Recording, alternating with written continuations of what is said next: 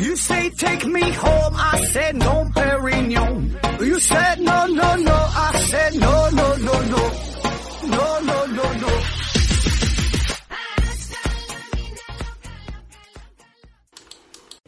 拼命探索，不计后果。欢迎您收听思考盒子。二零一八年三月十四号，久经考验的忠诚的资本主义战士，伟大的资产阶级物理学家、宇宙学家、思想家、哲学家，英国杰出的物理学工作者，中国人民真挚的老朋友，杰出的国际主义战士霍金先生，永远的离开了我们，享年七十六岁。这是永恒的离开，更是注定的归去。轮椅太小，宇宙正好，让他魂归星辰大海，因为那里才是他的故乡。就目前来看，霍金大概是在中国知名度最高的世界级的科学家了。据说三月十四号霍金去世的消息一经传出，中国网民。点击浏览霍金去世消息的点击量至少呢有五亿次，他的离开瞬间引爆了各种媒体平台，刷爆了朋友圈然后呢，各种媒体啊就开始收集资料，他的生平啊，他的成果啊，各种研究啊，就将霍金方方面面的这些资料都挖掘出来。大家呢在这个网络上集体的追忆这位科学大师。朋友圈里呢，也是充斥着满满的哀伤和科学的味道，似乎所有的朋友都成了这位科学家的追随者。由此呢，也引起了一场大家是真正缅怀还是跟风彰显逼格，以及这个霍金到底是不是当今最伟大的科学家等等这个一系列的问题呀，就展开了讨论。但是呢，到了第二天，大家的热点呢就开始。转移到这个三幺五打假了，这个定速巡航的这个奔驰汽车上了。那今天呢，大家又开始研究这个洗剪吹的问题和这个吃猪头肉的事儿了。那也正在本期节目撰稿录制的过程中啊，听闻呃李敖先生也走了。那么我想啊，马上还能带起一轮新的小高潮。本来我们的这个节目啊是。不太喜欢追逐热点的，但是呢，这是不太一样。毕竟咱们这也是一档，呃，科学性质的娱乐节目。霍金呢，他不仅是一位科学家，也是咱们科普界的扛把子。所以呢，呃，整理了这期节目，谈一谈我个人的一些观点，一些不太成熟的这个看法吧。一个物理学家在中国能有这么多的关注者，这呢，对于这个科学传播来说呀，无疑是一件大好事儿。霍金的去世，能有着类似于当红小鲜肉这些明星一样的影响力，那至少呢，说明我们这个古老的民族还有着尊重知识的传统。大家呢，也是越来越认识到了科学的重要性。就像去年这个 FAST 之父啊，呃，南仁东先生，他也是离开了我们。呃，网络上呢，也是铺天盖地的关于他的消息。虽然咱也说不清楚这个天眼哈到底是想要看点啥，但是起码这也说明。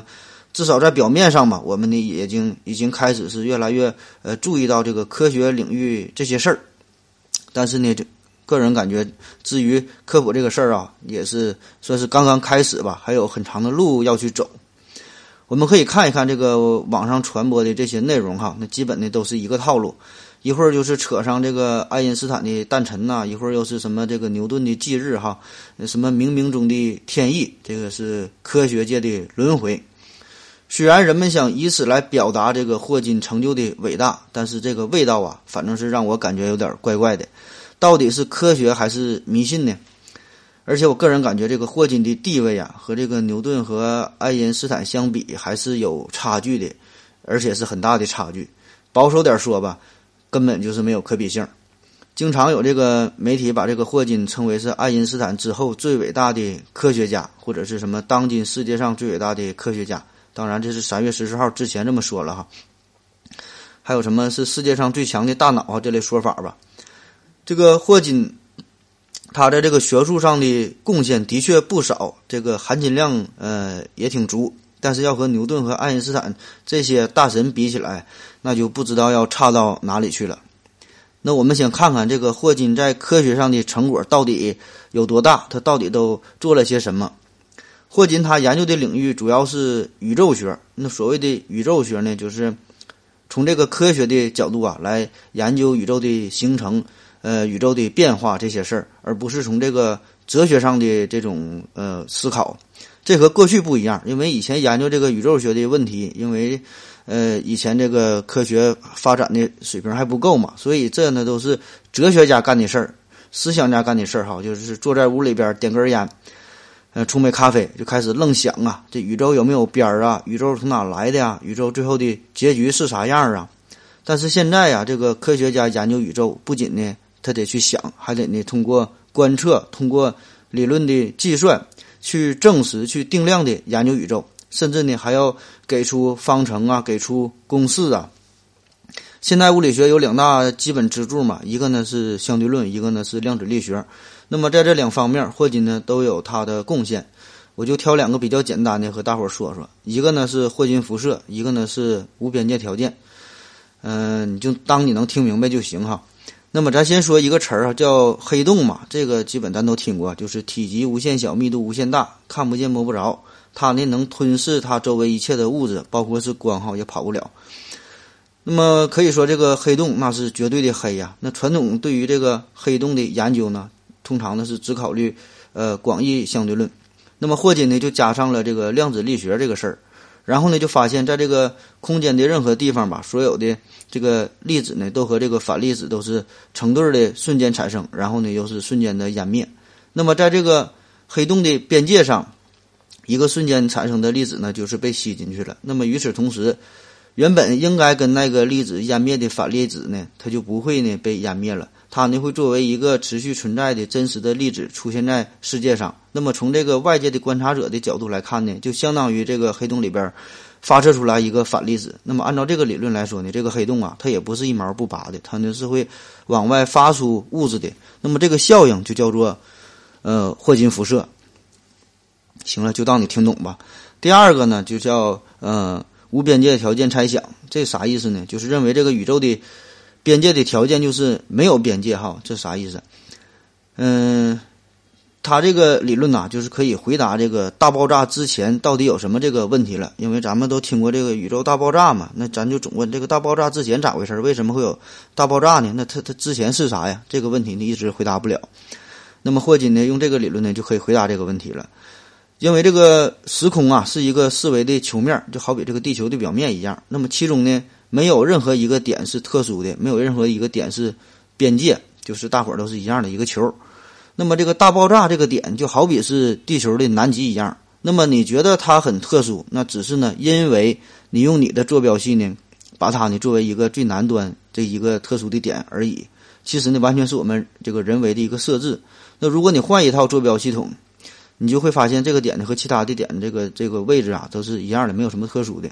所以这个大爆炸之前也没有什么东西，因为大爆炸也没有所谓的之前。就像你这个一直往南极走，走到了最南端，你不能再往南一样哈，只是一个特定的点，就是人们这么设置的。那么这个无边界条件如果成立的话，那么这个宇宙啊，它呢就是呃自给自足，嗯，这就意味着这这个宇宙啊，就是不需要所谓的这个上帝哈。也不需要什么第一推动了，那么他的这个猜想，嗯，可以被严格的证实是自洽的，但是呢，仍然呢没法被证明。那么时间是什么？其实这个时间呢，也只是人类对于万事万物不断变化的一种错觉。其实这个时间本身呢，也是不存在的。时间这个概念，那就像是这个地球仪上的经纬网哈，就像这个地轴地轴一样，都是人们假想出来的、想象出来的。呃，目的呢，就是为了方便我们的生活哈而已。当然，他还有很多的研究，基本上就是咱们连这个题目都看不懂，都读不全哈。而且霍金的一生呢，也是得了不少的奖，什么爱因斯坦奖啊、沃尔夫物理奖啊，还有得了自由呃总统自由勋章。那么这些呢，都是他呃很大的成就。但是他是否是当今最伟大的科学家、最出名的大脑？爱因斯坦之后的第一人？我感觉这些称号，稍微就有点过了哈，甚至说他这个伟大这个词儿，呃，用在他身上，我觉得呢也是有待商榷。至于这个优秀、杰出、著名、伟大这几个词儿到底有什么细微的差别哈？这个呢，咱可以找位语文老师，咱们嗯共同的研究研究。那么说到这个霍金的成果与他的这个江湖地位这个事儿，那么自然的就会涉及到这个霍金他这个一生他的评价是否被过誉了这个问题哈，过誉哈就过度的赞美了。那么过誉这个事儿呢，呃，在网上也有很多的讨论相关的话题，就关于过滤过誉的这个争论呐，从来就没停止过。从这个特斯拉到这个袁隆平啊，从这个肖申克的救赎到这个搏击俱乐部。从这个成都到这个杭州，哈，各个领域、各个主题都有被过誉的讨论。那么现在大家也都是学尖了，但凡是一个话题成为了一个热点之后，马上呢就是停下来哈，冷静一下，试图重新审视一番，尽可能的想客观的看待一下，到底是不是呃把一个事物给过誉了。其实想评价一个人吧，这个是个挺难的事儿。首先，你想评价人家，那你这个水平吧，起码不说比人家强吧，也得跟人家差不多哈。你要差的太多了，那你你评价人家，那就不你不是瞎说一样嘛哈。就好比你让一个厨子评价一个齐白石的画，那他只能看看这个大白菜是不是否是新鲜的了。当然了，这个嘴呀，每个人这个嘴都长在自己身上，每个人呢也都有对他人说三道四的权利，特别呢是在网络上，特别呢是在背后，你愿意咋说呢，你就咋说。但是想对一个人做出一个客观的评价吧，那么大家的这个知识水平、这个成长的经历也不一样，每个人的理解呢也不一样，嗯，谁也不可能真正的看待这个客观世界，更别说是评判一个大活人了。那么每个人也都是活在自己的这个主观世界里哈，那么看待别人也必然的都会戴着这个有色眼镜。咱们中国有句古话呀，叫“文无第一，武无第二”。那么，在这个科学领域上呢，也是很难给出一个准确的排名，也是这个道理。嗯，虽然这个科学领领域啊，咱可以用这个发表论文的数量哈，也许能在一个侧面评价一下，但是这玩意儿也不是绝对的。当年这个德布罗意，他就是凭借着自己一这个一页半的这个博士博士毕业论文哈，就是获得了诺贝尔奖。那你看看人家这个论文的这个含金量多高。而咱们现在这个论文哈，写了好几十页，这个至于质量咋样，也只能是呵呵了。别说是这个霍金的地位应该如何确定，很难评价了。那我想，就说是现在找一百个这个大学的这个物理教授，让他们排出自己心目中，呃，这个有史以来吧，这个最伟大的科学家的这个排名，那我想这个结果啊，也会有很大的出入，它也不可能一模一样。那特别是关于到底谁才是，嗯，世界上这个最伟大的、最牛逼的物理学家，那么这种问题更是很难有一个统一的答案了。如果要真想说这个霍金伟大，那么呢，这就得看从哪方面来说吧。如果要是说他因为这个身体原因的情况，这身体不好，然后还能取得他的这种成就，那么说他伟大，那毋庸置疑哈，确实人家很伟大。就算是一个。渐冻人能够坚韧的活下来，那即使做一个这个电台的主播，那我想这个事儿那都值得歌颂一番了。更别说是，呃，作为一个，呃，这个很有成就的这个物理学家了。那如果单独说他的这个科学上的贡献，嗯，起码呢还是很很难说有一个定论吧。因为呢这个事儿连科学家都难以定论，嗯，他的这些理论也是很难被证实，也是很难被推翻。很多都是猜想嘛，所以这些事儿只有这个时间呐才能给出答案。而且我个人感觉吧，即使他的这些猜想、这些理论被证实之后，也不能让他与这个牛顿和爱因斯坦肩并肩飞上天，因为他的这个物理学上的成就啊，嗯，算不上什么顶尖的成果。就是你可以佩服他的这个人生的奋斗的过程，但是呢，千万别因为这事儿就给他随便。封上神了哈，否则呢，我想这对于这个霍金本人来说也是一种过分的捧杀。当然了，哎，这些事儿，毕竟咱们都是门外汉哈，咱也不是研究物理学的，也这些高深的理论，这咱是根本一点也是看不懂。叫矮人看戏何成见，都是随人说短长哈，就是说个热闹呗。嗯，起码呢，咱们保持着内心最对他的一种尊敬，我想啊，这就足够了。那么说说下一话题，为什么咱们这么多不懂物理学的人哈，为什么我们还要在缅怀霍金呢？那第一方面呢，我概括一下哈，就是这个网友的集体狂欢，因为我们每个人呐，我们都害怕孤独，害怕寂寞，我们都要刷存在感，我们都想找点事儿来做。在这个各大社交平台上，这个用户最大的需求需求就是社交，就是互动。这呢就需要一个碎片化的一个热点嘛，就是迅速制造出一个话题，然后呢大伙都能参与进去。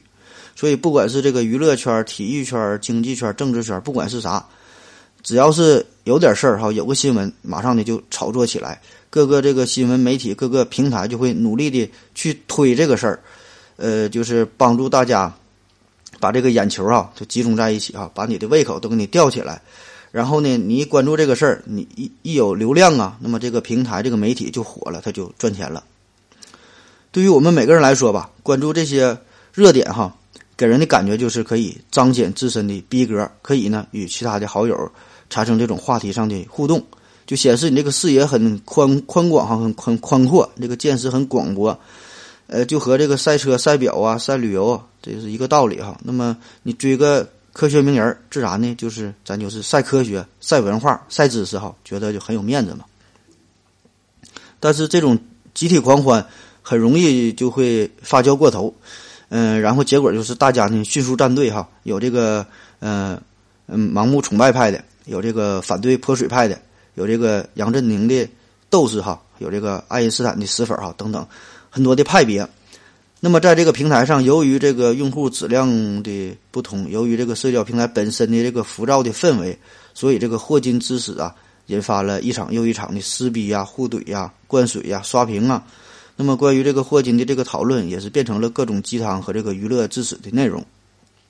在人们这种狂欢式的讨论刷屏过后，我想啊，最后的结果就是什么都没有留下。过了第二天，就似乎什么都没发生过一样。咱们说了这么多年，叫科教兴国嘛，这个科技是第一生产力。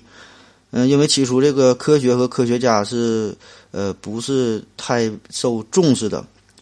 嗯，现在感觉吧，这个科学家的这个地位呢有了很高的提升。现在在这个我们大众的眼里吧，感觉这些科学家哈，更准确的说，我感觉应该叫科学明星，他们和这个影视明星、体育明星感觉差不多。就成了一个能蹭就蹭的热点，呃，能装就装的一个逼格哈。就比如说这个特斯拉，哎，感觉这个很小众，逼格很高，那咱们呢就给他挖出来，吹他捧他。爱因斯坦那是太大众了，太太俗气了哈，逼格很低，那咱们就骂他，就黑他，就怼他哈。那么至于这个背后的科学到底咋回事儿哈，谁管那玩意儿咋回事儿呢？我们为什么要缅怀霍金？我在网上啊看到这么一段话，嗯，呃，挺感人的哈，分享一下。说呀，从小呢就听报道说有霍金这个人，说他如何如何。然后呢，几十年过去了，这老头子呢还挺风趣儿，也做了挺多事儿，时不时呢出个新闻，听着呢还挺乐呵的。嗯，我觉得他的研究啊挺高大上。忽然呢就去世了，那好像自己的年轻时代也就过去了。所以呢，不光是为了悼念他，也是呢纪念怀念一下这个自己的曾经。我认为呢没有必要动不动的就是扣上什么跟风装逼的这个大帽子哈。而且这个悼念和这个敬仰这个事儿吧，也不需要去比较。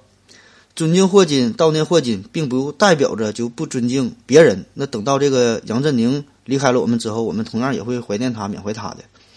特别是这个在咱们这个传统观念当中啊，有这个死者为大的说法，就人都死了，那么褒奖，甚至是呃有点过度的褒奖哈，夸夸他几句也无可厚非。确实，我们平时可能。呃，一本这个霍金的书啊，他的这个论著咱也没看过。上学的时候呢，数学、物理也是考试经常不及格，我们也是不懂什么高深的公式、定理这些玩意儿。但是呢，听闻嗯霍金先生离开我们这个消息，那么呢，仍会感觉到这是一个对人类的损失，对于科学界的一个遗憾。那么对于任何一个普通人来说吧，这种感情都是很正常的。也许呢，并不是每一个人都知道这个宇宙大爆炸对我们有什么影响，或者是发现了什么什么粒子哈。和我们这个生活吃喝拉撒有什么直接的关系？但是呢，这并不代表着这个普通大众不能对这些科学家感到敬仰和惋惜，仅此而已。为什么我们缅怀霍金？那么还有一个原因，就是他是极少数的那些和我们同处于一个时代的书里人哈。什么叫书里人？就是书里边咱们课本上学到的这个大师大神。那么一般书中的人物都是已故的名人，就是像咱们上小学的时候，这个走廊里边，学校走廊里经常就挂着法拉第呀、爱迪生啊、门捷列夫，就挂着这些人，感觉这些啊都是上古的大神，活在呢另外一个世界、另外一个次元当中。而这个霍金呢，则是显得更加有血有肉哈，虽然才八十多斤肉，这个肉少点那也是肉。这个小学语文课文中呢，有一篇文章就叫做《向命运挑战》，记录了霍金的故事。所以呢，我们可以感觉到，就是他呢还是活生生的存在于地球之上某个国家某个地点。那么呢，和我们就是在呃同一次元当中。所以呢，这种感觉呀，就显得呃格外的亲切一些。在二零一六年四月份，这个霍金呢开通了他的微博。然后介绍了自己与中国的这个情缘之后，两天之内这个粉丝呢就涨到了三百多万。那么截止目前，这个呃霍金的这个关注的人数，这个粉丝呢达到了四百八十多万。那除了第一条纯英文的微博之外，其他的微博呢都是这个中英双语的，也是更是让大家觉得呀，这个人呢挺有趣儿。作为这个当代世界著名的物理学家，竟然也没有那么大的价值，就显得非常接地气儿啊，就愿意和大家进行交流嘛。那么，特别是这个最近哈，这个霍金临死之前还翻了王俊凯的牌子，就是录了一个视频回答了他的这个问题。而这个霍金的这个微博最后一条的内容，就是永远的也是停留在了回答王俊凯的问题上。那想一想，这个王俊凯才是真正的人生赢家哈！你有时间简史吗？对呀，我就是掏粪男孩。那既然说霍金这么牛这么厉害，那他咋没获个诺贝尔奖呢？这个原因呢很多，最简单的答案呢就是他的成果还没达到诺贝尔奖的级别。那么这个回答跟没说一样哈，这个废话。根本的原因呢，他是这个理论物理学家。所谓的理论物理学家，就是更侧重于理论的研究，就像这个爱因斯坦一样。就当年他提出相对论嘛，给这个诺贝尔评选委员会整的也是没招没招的，最后也是没给他奖。那么为啥这个理论物理学家不容易获奖呢？因为他的这些研究啊，很多都是很难以证实。呃，霍金的这些研究就基本就都是一些猜想嘛，就是你这个黑洞他还没整明白呢，你更别说是黑洞辐射了。所以这个诺贝尔奖这个评选都是非常谨慎嘛，那一定要经过层层的筛选验证之后，然后得到了公认，最后这个成果这个才能给你颁奖。一般等个二三十年、三五十年也都是常事儿，所以你得你得长寿才能得到这个奖。那么就算这么慎重哈，他们还有颁错的时候。那个人感觉，即使这个霍金在有生之年，他的这些猜想、这些理论得到了实验的验证，那么能否真正获得诺奖哈，也不好说。因为他的这个成果吧，我感觉呀，就算是在一个呃现有框架之内的一个研究，那么比起那些提出全新的框架来说呢，这个。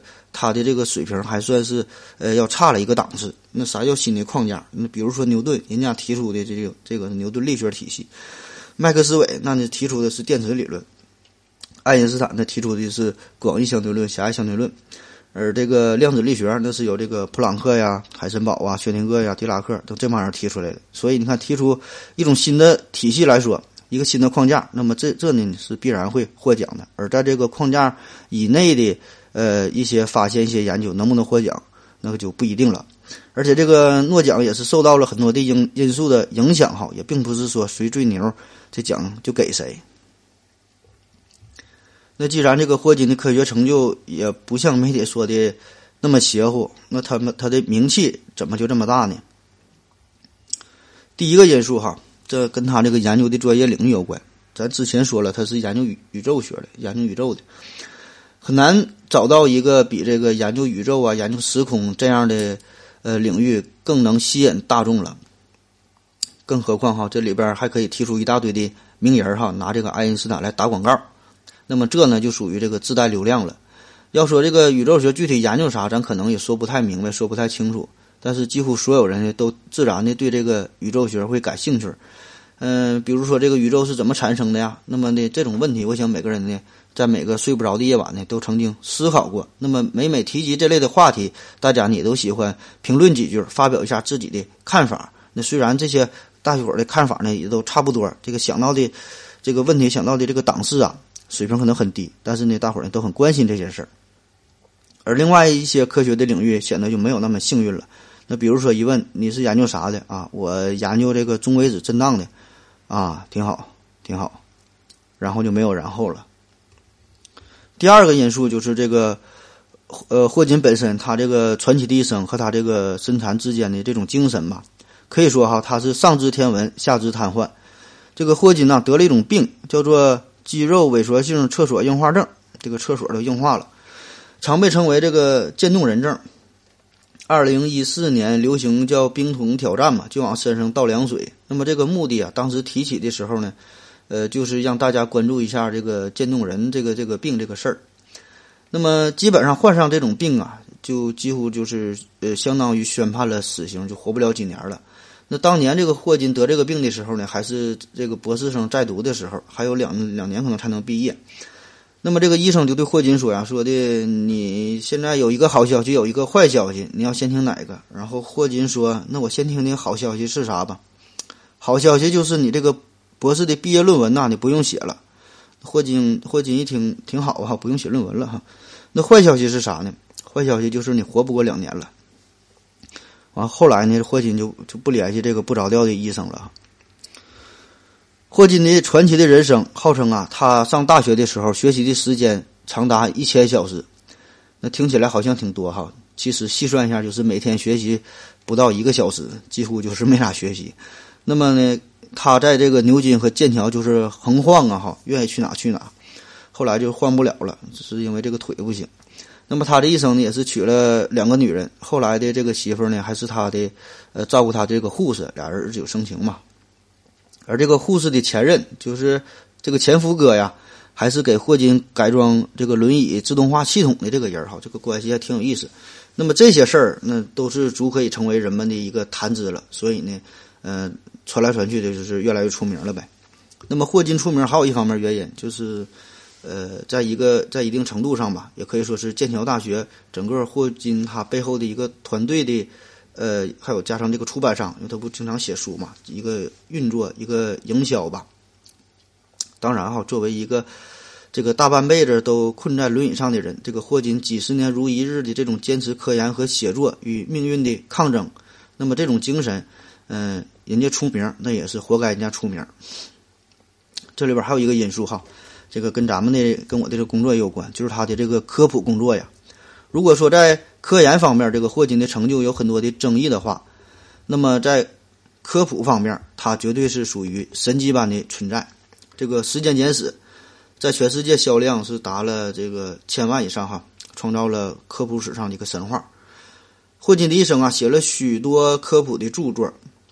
虽然呢，他已经是尽力把这个深奥的话题呀写的通俗易懂，但是呢，这些东西本身的难度啊就在那放着呢。你想写简单，再怎么简单也简单不了哪去。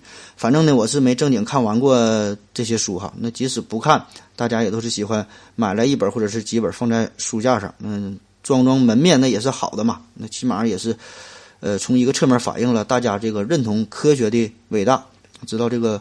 科学哈能彰显出自己的牛逼，那么能达到这个效果，也可以说是科普的这个一个一个作用了哈。正如一句名言说的：“伪善是对恶，呃，是恶对善这个最高的致敬。”还有这个《时间简史》中有这么一句话说：“看懂与看不懂都是一种收获。”霍金他呢还很善于利用各种媒体啊、各种舆论的宣传，比如呢，他出演了《生活大爆炸》。嗯，本色出演哈，和这个谢耳朵里边和他搭戏，嗯，甚至呢还是上了这个娱乐新闻的头条。那么呢，他的这些行为啊，就长期受到西方媒体的追捧和报道。就是，嗯，媒体很喜欢他，他呢也是很喜欢媒体。那么逐渐呢，就让这个霍金看起来呢是一位呃大众物理的科普专家，成为了这个科学的符号和代言人。当然，也正是因为这些不断的这个媒体的曝光和这个宣传呐、包装啊、炒作呀，使得这个霍金的知名度远远的要高于同时期的他的这些同行们。那么，尽管哈有很多人或者说有一些人吧，取得的成就比他还要高。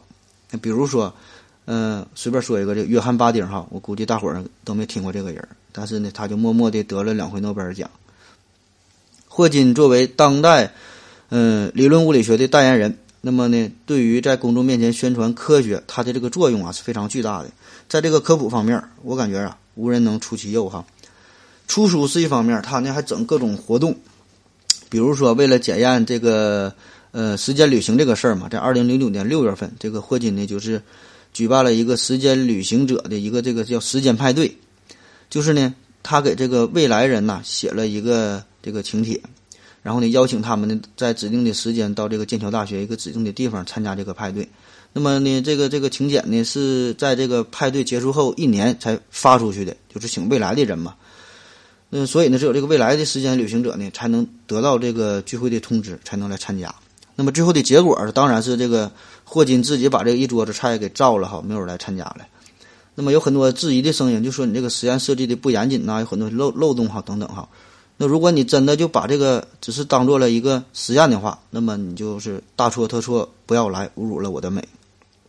与其说这是实验哈，个人感觉还不如说这是一个宣传的噱头。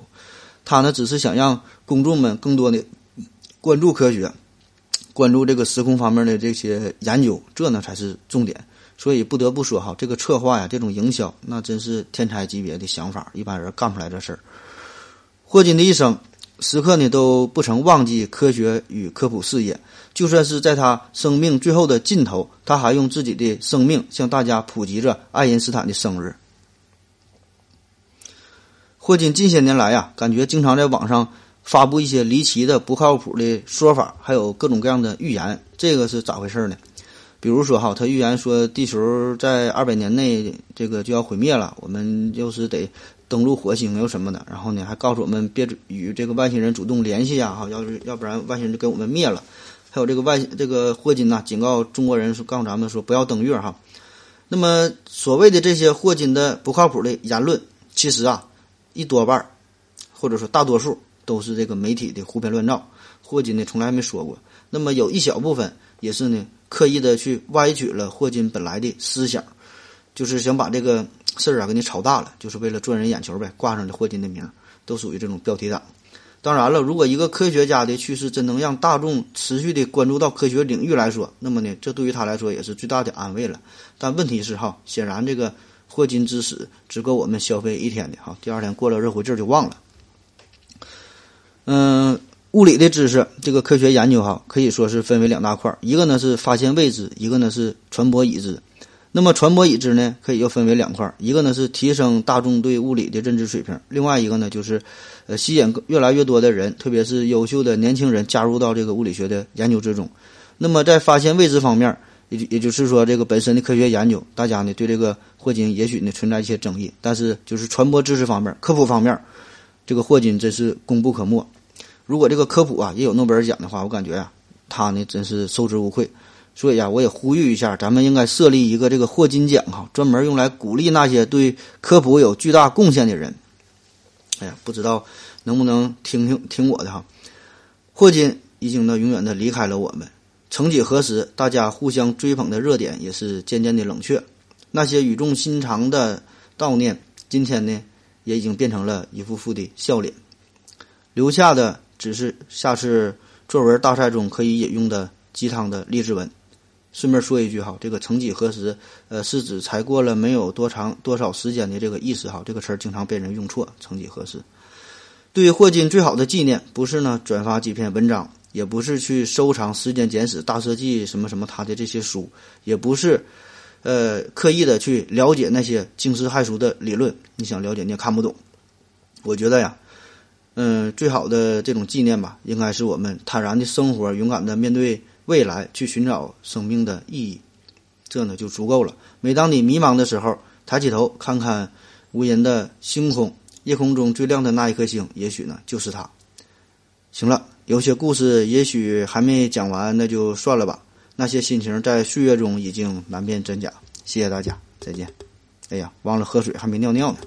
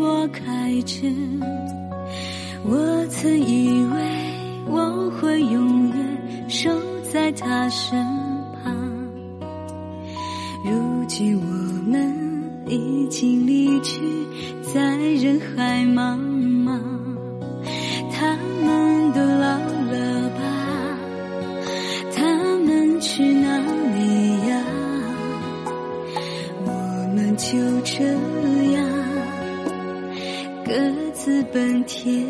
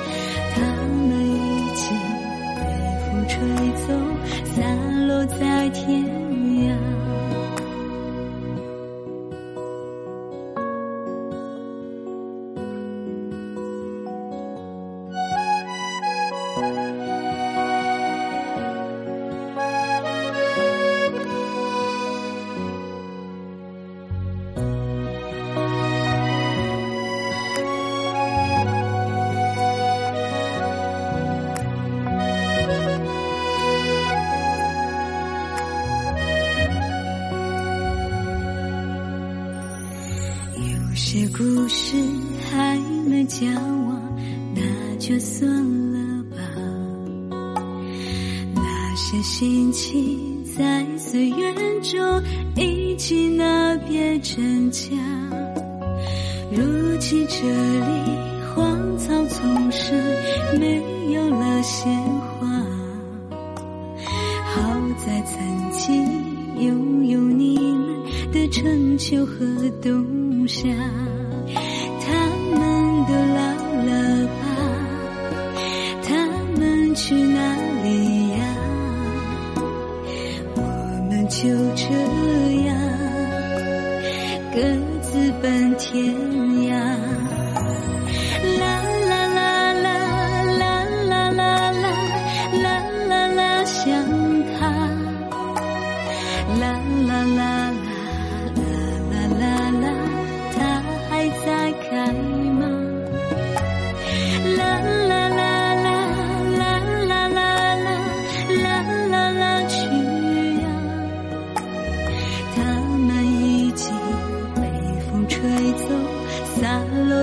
天。